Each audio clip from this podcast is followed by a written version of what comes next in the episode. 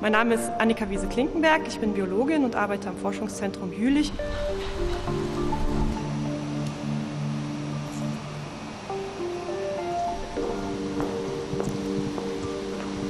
Ich versuche die Mechanismen pflanzlichen Wachstums zu verstehen und suche auch nach Mechanismen, die Pflanzen ermöglichen, unter ähm, stressigeren Umweltbedingungen zu wachsen. Die Entstehung des Projektes äh, ist schon eine, äh, eine, Kooperation. Die Grundidee ist entstanden in Indien, dass sie eben äh, sich überlegt haben, wie diese Pflanzen in diesen extremen Höhenlagen mit ihrer Umweltumgebung klarkommen und trotzdem da existieren können.